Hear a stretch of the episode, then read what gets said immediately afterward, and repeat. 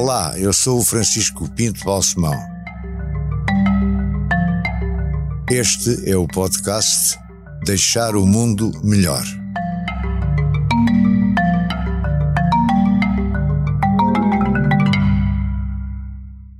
Chamanel, diga-me uma coisa: como é que foi parar à Faculdade de Direito de Lisboa, tendo uma família de, de origem nortenha e até brasileira, de certa maneira, não é? Através do seu pai.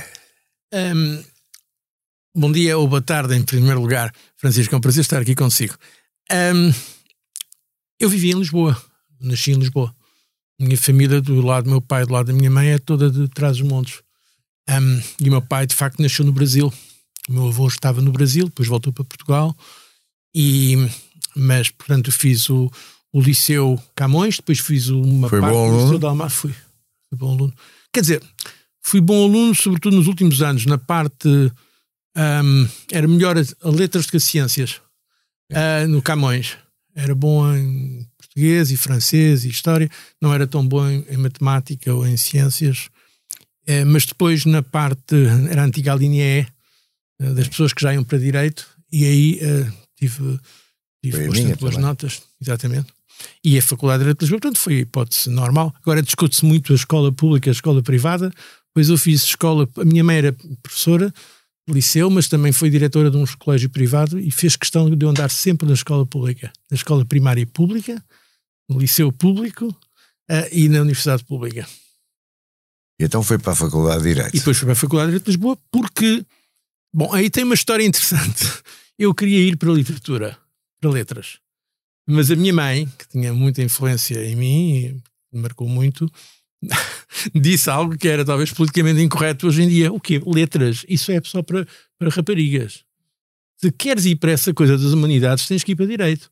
Porque a minha família, toda a minha família que tirou o curso superior é tudo da área das ciências, da medicina, da, da matemática, hum, da engenharia. Portanto, eu fui, a- digamos assim, a ovelha negra desse ponto de vista da família. Fui o primeiro que foi para as humanidades. E direito era, digamos assim, aquilo que era aceitável ah, aos olhos da minha mãe.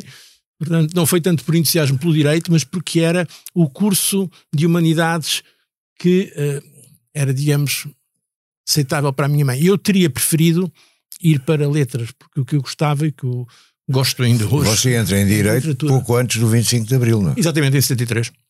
E depois aparece eh, aí na- nos jornais e tudo isso como importante e, e agressivo dirigente do MRPP. Exatamente. Como é que isso Bom, acontece? é, isto- explicar isto a- aos olhos de hoje parece de facto qualquer coisa de absolutamente absurdo, mas é preciso colocar as coisas no seu contexto. Eu era já, antes do 25 de Abril, contra o regime. E há tudo o que fosse manifestação contra o regime, nomeadamente na área eh, colonial, anticolonial, mais concretamente. Já no Liceu de Almada estava ligado ao MAESL, que era um movimento associativo de estudantes do ensino secundário de Lisboa. E na Faculdade de Direito de Lisboa só havia dois movimentos associativos antes do 25 de Abril, pelo menos com alguma expressão. Era um do Partido Comunista eh, e outro do MRPP. E porquê é que não quis o Partido Bom, Comunista? eu espontaneamente foi. A seguir ao 25 de Abril, o Partido Comunista tomou conta da Faculdade de Direito de Lisboa, que tinha sido encerrada pelo regime, e sem eleições fizeram assim uma Assembleia Geral à pressa e declararam-se praticamente a direção da eh, Associação Académica. E o MRPP protestou. Aliás, foi Maria José Morgado. Lembro que fez um discurso extremamente inflamado.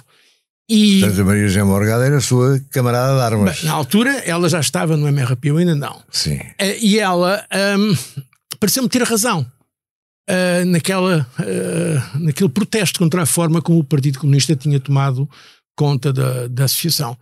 E fui logo a uma reunião e depois eh, fiquei ah, nesse movimento associativo e de facto fui eleito cabeça de lista pela por uma lista patrocinada pelo MRP chamada DPA, Direção Provisória da Associação, que foi a primeira eleição no Portugal, após o 25 de Abril, de uma dita organização de massas, associação de estudantes ou sindicato, que o Partido Comunista perdeu. Ahm, e na altura teve um grande. Da- foi em lembras-te da 75. data? 75. 75. 75. No em pleno verão quente. E ficámos à frente na altura da Faculdade de Direito de Lisboa. Ahm, é uma coisa que hoje em dia custa imaginar, porque é uma posição completamente radical, um, um, mas na realidade, na altura, era uma escola de política extraordinária, como sabe. Francisco, hoje, aliás, aqui no Expresso tem muita gente que vem da extrema-esquerda e que estão hoje no PS, no PSD ou que são independentes.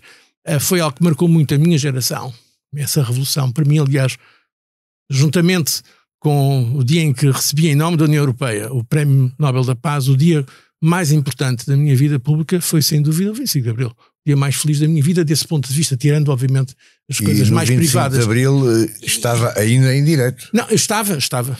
Tinha, tinha entrado em outubro de 73, o Abril foi, obviamente, em, em 74, eh, estava no primeiro ano da faculdade, eh, que era, obviamente, o ano que tinha mais estudantes. Aliás, era bom aluno, e isso, aliás, depois facilitou-me, porque eu tinha certa credibilidade tendo tido boas notas nas frequências para reclamar as chamadas passagens administrativas, o que teve logo um grande apoio, digamos, do primeiro ano e dos outros anos. Mas em matéria de ensino, de aulas, etc., foram uns anos um bocado turbulentos. Bom, aprenderam-se outras coisas muito, muito interessantes também. A vida não é só os livros. Não é? E depois, obviamente, tive a ocasião de recuperar, tive que repetir cadeiras para ter, aliás, uma média que me permitiu ficar como assistente na universidade em 78. Um, mas. Um, Ficou assistente em 78. 78. Um, e quanto também, tempo é que, é que, está cá ainda? Não, depois, depois vai tive, para Genebra, não é? Exatamente, é? depois tive um ano como assistente em Direito Internacional Público e depois fui para Genebra, onde uh, fiz uma equivalência para Ciência Política e Relações Internacionais. E porquê que foi para Genebra? Bom, concorri a vários, uh, a vários sítios com bolsas de estudo, e nesse caso ganhei uma bolsa de estudo do governo suíço e eram, foi-me recomendado aquele, aquele departamento uh, por ser bastante aberto, com muita gente de todo o mundo, um, Universidade de Genebra, onde passei seis anos e depois também lá fiquei a dar aulas e, e depois voltei para Portugal. Mas chegou a ser docente aqui em Direito já depois de voltar de Genebra? Não, porque depois, não, porque depois não, não houve oportunidade. Um, deram uma equivalência ao mestrado feito lá em Genebra, mas depois o que aconteceu foi que, com uma bolsa também do governo suíço, mas fui para os Estados Unidos acabar o doutoramento, mas foi em 85 quando fui chamado para uh, apoiar o PSD nas eleições de 85. E depois uh, fui convidado para o governo, o primeiro governo de Cavaco Silva, uh, e que me disse na altura que seria pouco tempo, porque nós não tínhamos maioria e é verdade que esse governo durou pouco tempo, pouco mais de ano e meio, mas depois fiquei no governo 10 anos, porque foram as duas maiorias absolutas. Uh, portanto, saí da, da, da, universidade, estava na Universidade de Georgetown, em Washington, que era lá que tinha ido com uma bolsa suíça, e, e vim para, para Portugal. Um, e aí depois... volta à Faculdade de Direito ou já não? Não. Então vem fazer o quê? Bem, venho para, para, o governo. Para o governo, vem entrei, diretamente para o governo. Entrei com 29 anos para o governo como Estado de Estado de Administração Interna. E, e depois com, passei com para Estado de Estado dos Negócios Eurico Mel.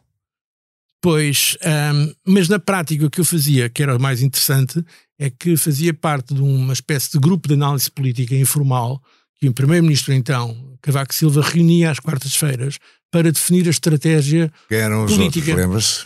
Era Fernando Nogueira, Dias Loureiro, um, Santana Lopes, uh, às vezes Marcos Mendes, era mais ou menos este grupo. Havia às vezes uma, uma pequena geometria variável, mas éramos éramos uh, eram este era este grupo Portanto, que era o brain trust do governo. era a parte digamos de aconselhamento político e estratégico e era isso que eu gostava mais de fazer do que do que propriamente a administração interna embora depois o, o primeiro-ministro então convidou-me para no segundo governo já com maioria absoluta para cessar dos negócios de cooperação que foi para mim um convite muito interessante, porque eu nunca tinha estado em África, era essencialmente para a África, e foram, depois desse ponto de vista, talvez dos anos mais interessantes da minha vida, porque foi quando me dediquei a, quase a tempo inteiro à África, nomeadamente a Angola, na mediação do processo de paz de Bicesse. Estamos a falar de que anos? Uh, de, eu estive como Estado de Estado dos Negócios Estrangeiros de 87 a 92. E, de 92 e aí aqueles acordos de Bicesse. É? Exatamente, é? em que fui o mediador.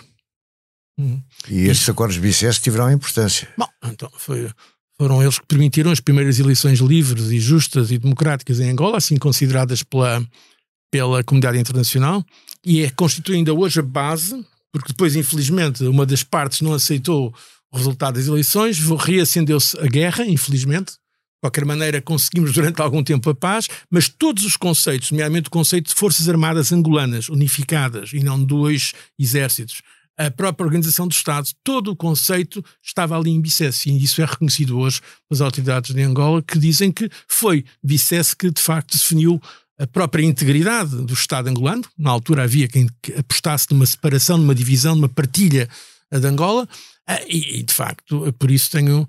Eh, foi, foi de facto uma imersão total na vida africana e na política africana, em situações limite, onde nós, Portugal, fomos um mediador, numa certa altura, chamámos como observadores, precisamente porque era importante dar maior solidez internacional, chamámos como observadores uh, os Estados Unidos e a União Soviética, porque ainda era a União Soviética, nos tempos finais da União Soviética, estamos a falar de 91. Os acordos ditos de Bicesse foram uh, assinados aqui em Lisboa no dia 31 de maio de 1991. Nesse período, até este período da sua vida que estamos aqui a observar, já tinha feito algumas coisas para deixar o mundo melhor que é, o, como sabe, o tema central deste podcast. Bom, eu, eu acho que um contributo que dei, entre outros, uh, entre outras pessoas que deram também muitos contributos nessa área, foi precisamente para a paz de Angola. Uh, e, e, também para Moçambique. E Portugal teve um papel muito importante, embora menos conhecido, porque as autoridades uh, moçambicanas preferiam que nós fôssemos mais discretos, mas nós fomos observadores no processo de paz de Moçambique. E eu acompanhei muito isso. Na altura, é difícil imaginar isso, mas na altura nunca tinha havido sequer uma reunião entre Portugal e os cinco países africanos de língua oficial portuguesa. E as reuniões eram os cinco, era assim que se chamavam. E fui eu que lancei a ideia de cinco mais um. Pela primeira vez, a nível de secretário de Estado, de ministros, reunimos os cinco Isto países. Foi a primeira reunião foi dessas a primeira cinco reunião. foi, foi quando, numa, mais ou menos? Foi, foi numa, à margem de uma reunião do SADCC, agora não me lembro, tenho que ver os meus apontamentos, não me lembro se foi uh, em Lusaka, se foi em na capital da Tanzânia, agora Dar es Salaam, não me lembro onde é que foi exatamente, uh, mas foi no final dos anos 80. Uh, havia grandes reticências do lado deles, porque queriam a sua cumplicidade, solidariedade de países anticolonialistas, mas depois começou a fazer-se naturalmente, aliás, com a ideia também de discutirmos a questão de Timor-Leste. Um, outra questão em que eu acho que dei um contributo, porque foram, fui eu, como nesta altura já como ministro dos negócios estrangeiros, que estive nas primeiras rondas com o ministro Ali Alatas, uh, que, sob a mediação do secretário-geral das Nações Unidas, na altura, Boutros Ghali. Foi aí que ele disse aquela célebre frase, que aliás viria a ser o título de um livro de memórias dele, Uma Pedra no Sapato, a dizer que Timor para a Indonésia não passava de uma pedra no sapato, e eu lhe respondi que, cuidado, que uma pedra no sapato uh, faz ferida, sangra e até pode provocar a morte. Um, e a verdade é que ele depois reconheceu isso, e a verdade é que uh, se aceitou, viria, viria, a Indonésia viria a aceitar um, a realização do referendo que permitiu que Timor-Leste fosse a primeira, o primeiro país independente do século XXI. Aliás, aí já como primeiro-ministro estive no momento, foi em 2002, portanto faz agora 20 anos, em maio, estive uh, a acompanhar o Presidente da República Timor-Leste no momento em que Timor-Leste viu içar a sua bandeira pela primeira vez como nação independente uh, nas Nações Unidas, em Nova Iorque. Isto são das coisas, visto que estamos a falar daquilo em que talvez eu tenha contribuído para o tal mundo melhor, são das coisas que mais me orgulho, talvez, foi um, Angola, processo de paz, mediação, também a intervenção em Moçambique a favor da paz, o avanço nas relações com os países lusófonos que viria a permitir, aliás, lançámos uh, nós a ideia da comunidade dos países de língua portuguesa, criada já em uh, ah, 1996, e depois a intervenção no processo de Timor. Porque Timor-Leste mostra uma coisa muito importante. Nem sempre os cínicos têm razão.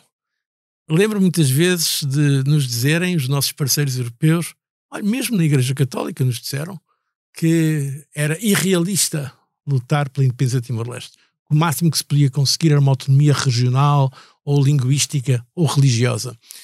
Mas a verdade é que, por exemplo, o Papa João Paulo II, que lá foi, eu tive vários encontros com ele, precisamente por causa de Timor-Leste, acreditava também nessa independência. E a visita dele teve muita importância. E, e, portanto, a chamada realpolitik às vezes não tem, não tem razão. É possível alterar se houver persistência e se acreditarmos numa causa, e obviamente se criarem condições para tal, é possível alterar aquilo que é, digamos assim, a, ditadura do, do, do realismo uh, em política, mesmo quando estamos a falar de política de grande escala, com grandes potências. Mas, entretanto, e voltando um pouco atrás, você foi se envolvendo cada vez mais na política interna, não apenas a nível do governo, mas também a nível do Partido Social Democrata, do PSD. Sim. Eu aderi ao PSD emocional, emocionalmente uh, na noite. Uh, quer dizer, quando, mal soube da morte de Sá Carneiro, eu estava em Genebra, na altura, uh, e vim aqui ao, ao funeral dele e aderi nesse dia, pedi adesão nesse dia, dia, portanto, 5 de dezembro de 1980, porque me identificava muito com, com, com com aquilo que Sá Carneiro significava para o país, de modernização, de, de vontade de levar o país para a frente num sentido europeu.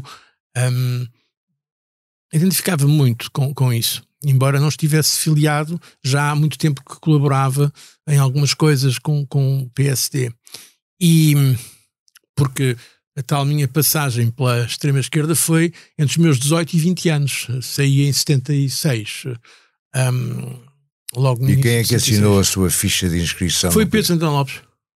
Porque eu conhecia, ele na altura, aliás, tinha sido uh, assessor do, do, do Dr. Sá Carneiro, no governo, e aliás foi por aí que eu tive também algum contacto, porque houve uns projetos para uma Constituição e eu, na altura, estava a estudar ciência política, enfim, lá pus algumas, uh, lá dei algumas ideias, e foi por aí uh, que, que vinha a entrar no PSD, um, que, é, que é o meu partido e, e o seu partido, ao qual você adere, no qual tem uma carreira também, não é?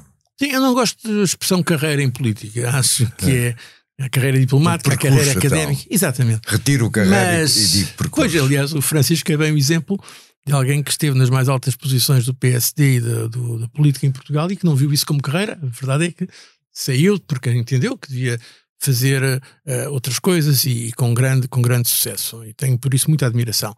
Um, por isso é que, de facto, a, a, política para mim não é uma carreira. Há uma carreira académica, há uma carreira uh, militar, há uma carreira diplomática, mas não. É uma função que, em certa altura, podemos ou não desempenhar. E sim, abracei isso com grande paixão. O PSD, entrei até nas lutas uh, internas, como sabe. E não ganhou à primeira. Não, não. Uh, perdi por pouco o Congresso quando Cavaco Silva saiu, os dois candidatos principais à liderança eram Fernando Nogueira e eu próprio, no célebre Congresso do Coliseu. Perdi por pouco, um, oficialmente 33 votos. Depois até verificámos que eram só 13 votos, mas enfim, não tem interesse, Sim. porque quando eu vim a ser eleito fui abrir, fomos abrir as urnas desse voto que estavam e descobrimos que afinal tinha havido um erro na contagem, mas não interessa. Perdi por pouco, mas ficou logo marcado, de certa forma, uma disponibilidade para a função de líder do partido e depois. Portanto, há uma primeira tentativa em 95, se não estou em erro. Uh, sim. E, há, e depois é eleito líder do PSD em 99, Nove, não é Mas aí foi por quando uh, uh, Marcelo Rebelo de Sousa põe fim à sua liderança no PSD por causa da ruptura que teve com Paulo Portas e então eu estava na altura nos Estados Unidos e, e o partido quase unanimemente me, me, me deu a, a, liderança. Estávamos a poucos meses das eleições, uh, que viriam a ser ganhas pelo, pelo primeiro-ministro, pelo então, pelo António Guterres. Foi, mas quando ficou à beira, mas sem a maioria absoluta, quando eu disse a célebre frase que sei que vou ser primeiro-ministro, mas não sei quando, porque a jornalista, salvo erro da SIC, uh, Margarida Marante, uh, me, que já não está entre nós, mas um bocadinho, de forma um bocadinho provocatória me diz: Mas o senhor acha mesmo que vai ser primeiro-ministro? Bom, eu sabia que não ia ser naquelas eleições, não ia dizer que ia porque achava ridículo dizer isso, sabia, as sondagens eram claras, não havia a menor hipótese naquela altura de ganhar ao, ao Partido Socialista. Eu disse: Não, sei que vou ser, mas só não sei a quando.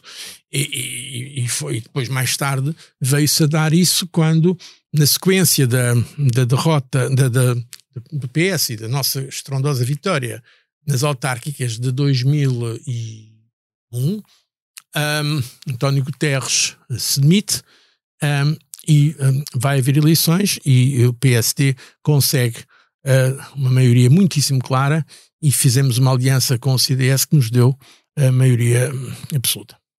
E, e depois eh, aí verifica-se mais tarde a sua ascensão a primeiro-ministro, não é verdade? Exatamente. E, e essa sua carreira como primeiro-ministro que, como, é que, como é que a caracteriza? O que é que acha que fez de, de importante, oh, relevante? É, eu aí deixar uma... o mundo melhor, digamos. Bom, aí meu, os objetivos eram, eh, de facto, tentar corrigir alguns desequilíbrios orçamentais grandes e era lançar algumas reformas. Esse trabalho, tenho que reconhecê-lo, foi interrompido porque decidi uh, aceitar um convite para me candidatar à liderança do, da Comissão Europeia e um, em 2000 2004 uh, sou eleito pelo Parlamento Europeu, depois de ter sido indicado pelos meus colegas chefes de governo da União Europeia, uh, como candidato, sou uh, eleito Presidente da Comissão Europeia. E, portanto, é um período de mais de dois anos, mas um período relativamente curto, que foi interrompido por essa, por essa decisão. E deixa o governo, e acha que o deixou bem arrumado? Foi Bom, acusado na altura de apanhar o cavalo do poder em Bruxelas? Pois, mas isso é algo, confesso que, que é uma crítica que eu não aceito. E acho que o Francisco conhece bem uh, o mundo, sabe o significado que teve para Portugal termos pela primeira vez um português naquela posição. É verdade. Isso é inquestionável. E eu ainda hoje, quando encontro os imigrantes, e na altura via o orgulho que eles tinham nesse facto.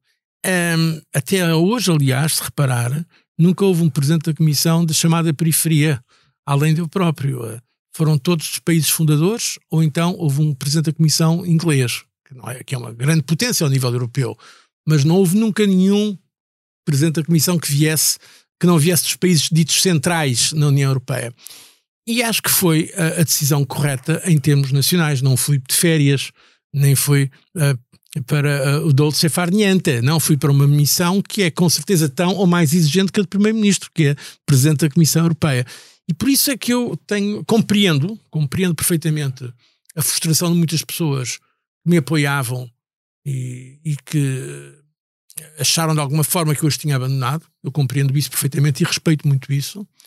Mas também não aceito certo tipo de críticas que me parecem injustas. Por exemplo, o meu colega uh, belga, Herman Van Rompuy, que viria a ser um, presidente do Conselho Europeu mais tarde, no meu segundo mandato, um, ele tinha sido primeiro-ministro da Bélgica, aliás, menos tempo do que eu. Saiu, e isso foi uma crise enorme, porque demorou um imenso tempo, tempo recorde, a formar novo governo, e ele diz-me que na Bélgica foi beatificado, canonizado, de tal forma os belgas ficaram orgulhosos por terem um belga presidente do Conselho Europeu, que é, aliás, uma posição, como sabe, menos influente que a de presidente da Comissão. Bom, eu não pretendo ser canonizado nem beatificado, mas também não não me parece justo estar a ser, digamos, demonizado porque fui para um cargo de tanta relevância também para o nosso país. E como Presidente da Comissão Europeia, o que é que destaca? Olha, destaco a resistência uh, e a resposta à chamada crise financeira e crise da dívida soberana. Na altura, muitos previram o, o Grexit, e se houvesse Grexit, se a Grécia saísse do euro, Portugal seria o próximo e a verdade é que provámos que a resiliência do euro era muito maior do que aquilo que se dizia. Destaco um, a reforma institucional. Lembro que no início do meu mandato foi chumbada a Constituição Mas, Europeia. Jamanel foi contra a Constituição Europeia. Não, não, não. Eu fui a favor da Constituição Europeia. Não foi? Foi a favor? Fui, fui a favor, completamente a favor. Estive, aliás, lá na semana da assinatura. Só que a Constituição Europeia viria a ser chumbada por dois referendos em França e na, nos Países Baixos e depois muita gente também dizia, cá está os habituais cínicos, que, um, que a Europa não iria ser capaz de sair da, daquele imbróglio institucional e a verdade é que conseguimos depois com o Tratado de Lisboa. Portanto, também dei um contributo para que fizéssemos o, o Tratado de Lisboa, que, que, que, no essencial, aliás, mantém o conteúdo da Constituição, ainda que com menos ambição em alguns aspectos. Também uh, me orgulho muito de ter lançado um, chamado pacote uh, das, alterações climáticas e da segurança energética, que foi um, Europa 2020, que colocou a Europa claramente, ainda hoje está, na liderança global de luta contra as alterações uh, climáticas. Portanto, e muitas outras coisas, porque na Comissão Europeia, como se sabe, toca-se todos os domínios. Eu agora não quero estar uh, uh, talvez a, a, falar demasiado sobre isso, mas para além da importância que teve para Portugal, um, eu acho que onde dei um maior contributo foi nisto, foi mostrar a resiliência da União Europeia, que é maior do que aquela que se lhe reconhece, quer no aspecto financeiro, quer no aspecto institucional, e político e também depois na luta eh, pelas eh, na luta contra as alterações climáticas. E foi reeleito. Fui reeleito. Penso que é uma prova positiva. Muito positiva, porque Bom, um, já tinha havido um presidente que tinha feito dois mandatos, Jacques Delors, mas na altura não era, necessário, não era necessário ser eleito no Parlamento Europeu. E o voto no Parlamento Europeu é um voto secreto em que os partidos não seguem necessariamente as indicações das suas capitais. Por isso, um, acho que foi hum, a prova de que, uh, pelo menos, não havia um julgamento, um juízo negativo acerca do meu primeiro mandato, que me permitiu uh, fazer esses dois é que mandatos. tem pena de não ter conseguido fazer, muito rapidamente. Bom, ainda há dias estive com um jantar que simpaticamente a chanceler Merkel me ofereceu, como despedida de chanceler, a sós, a sós. lá na chancelaria. Teto a teto com a chanceler Merkel Sim. na despedida dela, é isso? Exatamente, mas a sós. Uh, e, e tivemos a passar uh, em revista muita coisa.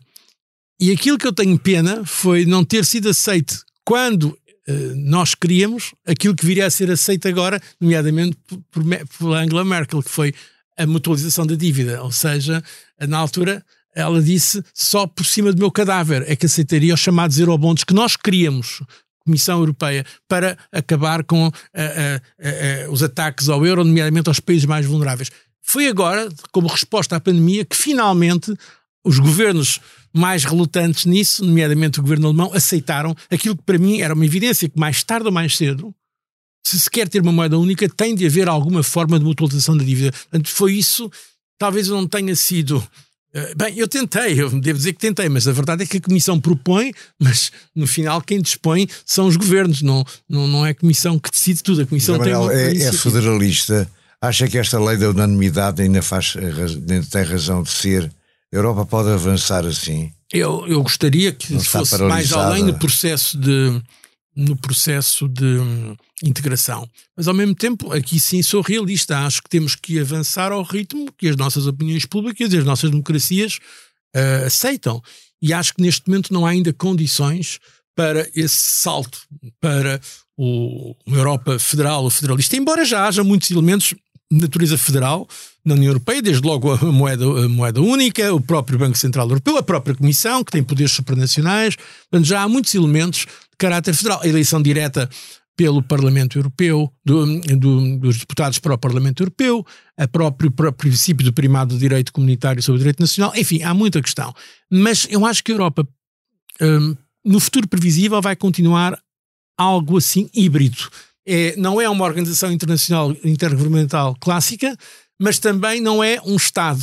E não vai ser um Estado. E às vezes o nosso erro está em querer analisar a União Europeia como se fosse um Estado, quando é evidente que ela não é um Estado. Portanto, dizerem que a União Europeia não tem a coerência de um país, para mim é óbvio uh, que não tem e nem pode ter a, a, curto prazo. Mas de dizer que a União Europeia é, uh, de longe, a experiência mais avançada que alguma vez houve na história de integração regional em paz e em democracia, isso é que devia ser reconhecido. Isso nem sempre é reconhecido. E eu acho que devia ser mais reconhecido.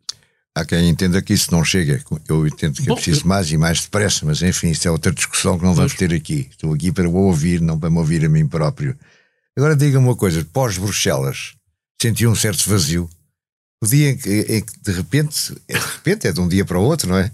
Deixou de ser presidente da Comissão. Não, sabe que muita gente, até da minha família, depois de ter estado tanto tempo em posições eh, oficiais ou quase oficiais, porque líder da oposição é praticamente uma posição oficial, e de ter estado com todas as, as digamos, as, as, prerrogativas do poder, desde o carro oficial ao gabinete, etc., muita gente pensava que seria difícil adaptar-me à vida normal.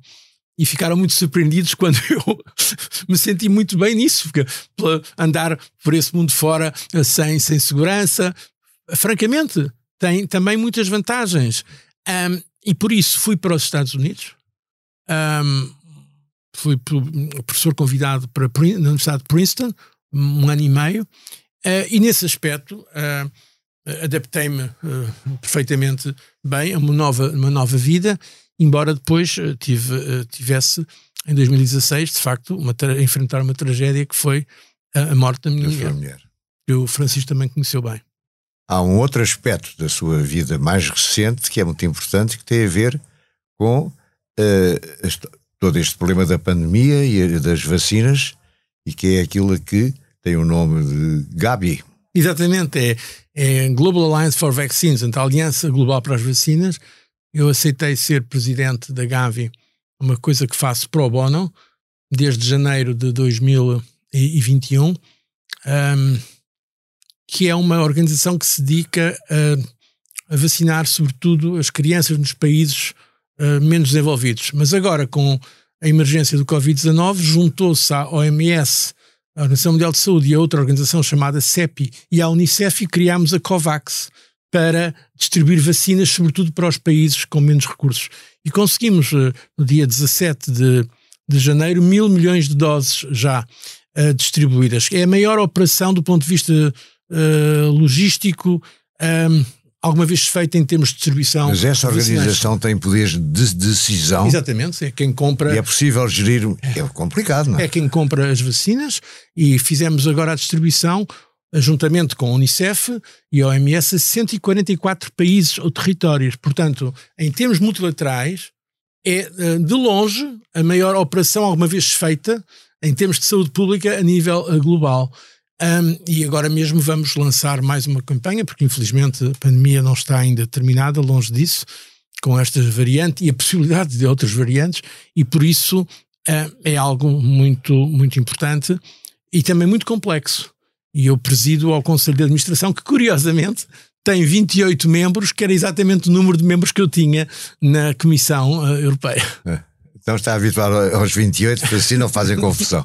Sim, mas agora na, na União Europeia, como sabe, já são 27. Mas este, esta instituição é obrigada a tomar decisões muito rápidas. Sim. E qual é a execuibilidade? Como é que depois se asseguram, Bom, uh, que se assegura a execução dessas decisões? O que faz essencialmente é comprar vacinas e como compra em grande número consegue os preços mais baixos do mercado e depois pode doar graças aos, aos doadores, que são a uh, União Europeia, os Estados Unidos da América, Japão, são os maiores doadores, uh, podemos colocá-las uh, a custo zero nos países mais, mais vulneráveis. Por exemplo, Cabo Verde, ainda agora estive numa conversa com o Primeiro-Ministro eh, de Cabo Verde, porque também uh, mais de metade das vacinas que chegaram à África, que ainda são muito insuficientes, mas foram doadas pela COVAX. Uh, o que nós conseguimos o ano passado foi mais de 10 mil milhões de dólares de, de uh, contribuição dos países doadores, que nos permitiu comprar, negociar com as farmacêuticas e, uh, embora numa certa altura tivéssemos o dinheiro e não tivéssemos vacinas, porque infelizmente houve restrições à exportação, houve a pandemia também na Índia, que é era o maior produtor de vacinas nesta, nessa altura, uh, e portanto houve alguns atrasos. Mesmo assim, estou contente porque agora conseguimos recuperar alguma parte desse atraso e passar a marca dos mil milhões de doses uh, no início do, do, ano é ainda aquém do nosso objetivo, mas é um excelente resultado e vamos agora intensificar a. Uh, e qual é o ritmo dessas reuniões? Quando é que tem a próxima, por exemplo? Bom, ah, eu tenho, todas as semanas tenho reuniões. Podem não ser a reunião do, de todo o board, do Conselho Sim. de Administração, mas são reuniões dos diferentes comitês. Por exemplo, há uma reunião que é chamada Market Sensitive Decision, um, Market, Market Sensitive Decisions Committee, que é o que toma as decisões da compra dos das concretas vacinas. Sim. Então aí há obviamente que ver os diferentes aspectos económicos, financeiros, claro. geopolíticos, prioridades, a variedade do portfólio. Portanto, são questões eh, extremamente complexas. Cá está, eh, entrei também num domínio novo, no qual não tinha uma experiência direta, que é o domínio da saúde pública, mas tinha experiência de governação de organizações complexas. E para deixar o mundo melhor. Sim, espero bem que sim. E, entretanto, uh, apareceu-lhe este convite, chairman, não executivo, do Goldman Sachs, que é um, uma grande instituição financeira. Do Goldman Sachs International, que é, é uma subsidiária da Goldman Sachs sim. Global. Sim, e apareceu esse convite, como apareceram outros, e eu aceitei, porque era também algo que ainda nunca tinha feito. E de facto. Uh, e achava que estava preparado para fazer? Preparei, fui-me preparando. Francamente, na primeira vez que cheguei lá, eh, quase que não, não percebia praticamente o que eles diziam, porque eu sabia alguma coisa e sei de finanças públicas, mas não sabia de um, corporate finance, que é Sim, muito, tem uma muito, linguagem muito, própria, como todas as profissões. Muito complexa. Não, eh, não é só complicada, eh, é também complexa. Mas e foi isso precisamente que me atraiu. Foi um mundo que eu não conhecia de todo, o um mundo, uh, digamos, do setor privado àquele, àquele, àquele nível global, mas também como chairman, o que eu faço não é propriamente nada de técnico no domínio das finanças, é para além de presidir as reuniões, isso acho que sei fazer, com a experiência que tenho, mas foi também mais na parte estratégica da leitura uh, geopolítica do mundo. É aí que dou o meu contributo e acho que é uma experiência uh, de facto muito interessante. E por isso, eu sei que isto pode parecer até às vezes um pouco contraditório, mas, mas ao fim e ao cabo, o que eu gosto mesmo é, é, de viver e de ter várias experiências, não? Da experiência política, a experiência académica, a experiência uh, também uh, à frente de uma instituição financeira, embora, na realidade, aquilo que eu gosto mais não é nada disto. Aquilo então. que eu gosto mais é aquilo que era o meu sonho de, de criança é. e que ainda não foi feito, então. que é, que é a leitura, a leitura, a literatura, a arte, a cultura. É que isso, a sua mãe é isso, não deixou fazer. É isso que é bom. Não quero agora aqui fazer psicanálise com o Francisco, nem o Francisco se considera que é, mas a verdade é esta: é que aquilo que nos marca mais são os desejos de infância. E esse, ou seja, poder dedicar-me sério à, à, arte, à cultura, à, à literatura, ao teatro, à música, é aí que de facto está a minha paixão muito mais Sim. na política e com certeza muito mais do que na economia ou nas finanças. E o que é que vai fazer para conseguir Vamos ver. Orientar-se por esse caminho? Vamos é ver. Não, a sua maneira de ser. Não, sei. Eu, eu, eu, muita, muita coisa tenho feito, mas para mim próprio. Ou seja, um, eu tenho conseguido. Uma das vantagens das, das funções que exerci foi poder viajar muito. Portanto, conheço o mundo, já estive em 125 países. Um, e isso não passo, não vou a lado nenhum sem ter a oportunidade de, de procuro sempre ter a oportunidade de visitar os museus, de, de, de, de ir a um concerto, a uma ópera, que gosto imenso de ópera. Uh, e, e, portanto, desse ponto de vista, em termos de satisfação pessoal e de leitura, tenho feito e procuro continuar a fazer uh, o mais, o melhor, o melhor que posso. Deixar o mundo melhor tem o patrocínio da Hyundai. Juntos avançamos para uma mobilidade mais sustentável. Porque o que move a Hyundai hoje é garantir um mundo melhor às gerações de amanhã. Hyundai. Mudamos o futuro. E isso transmite aos seus três filhos? Sim, aos e meus três dando-lhes a liberdade de eles serem eles próprios, claro. Sim. Olha, quando se fala naquilo que fez para deixar o mundo melhor, sabe que quando nós chegamos a esta idade já muito mais importante que o poder ou a política, de facto, é a família e os meus amigos. E, e isso não tenho a menor dúvida em dizer. É muito mais importante o amor e a amizade do que a política, ou poder, ou a economia. E é por isso aquilo que já deixei muito melhor foi ter deixado cá três pessoas extraordinárias, que são o Luís, o Guilherme e o Francisco, os meus dois netos já, o Manuel e o José, e estou à espera agora de uma neta para junho. Uh, já se sabe que é rapariga? Sim, já sabe que é rapariga. Acho que não há melhor maneira de acabarmos esta nossa conversa. Sem dúvida. Parabéns. Muito obrigado, obrigado. Deixar o Mundo Melhor é um podcast de Francisco Pinto Balsemão com música original de Luís Tinoco. A sonoplastia de Joana Beleza e João Luís Amorim. O vídeo e a edição de José Seduvim Pinto, Carlos Paes e Ruben Tiago Pereira. Transcrição de Joana Henriques e apoio à edição de Manuela Goxa Soares. Imagem gráfica de Marco Grieco. Produção de Margarida Gil.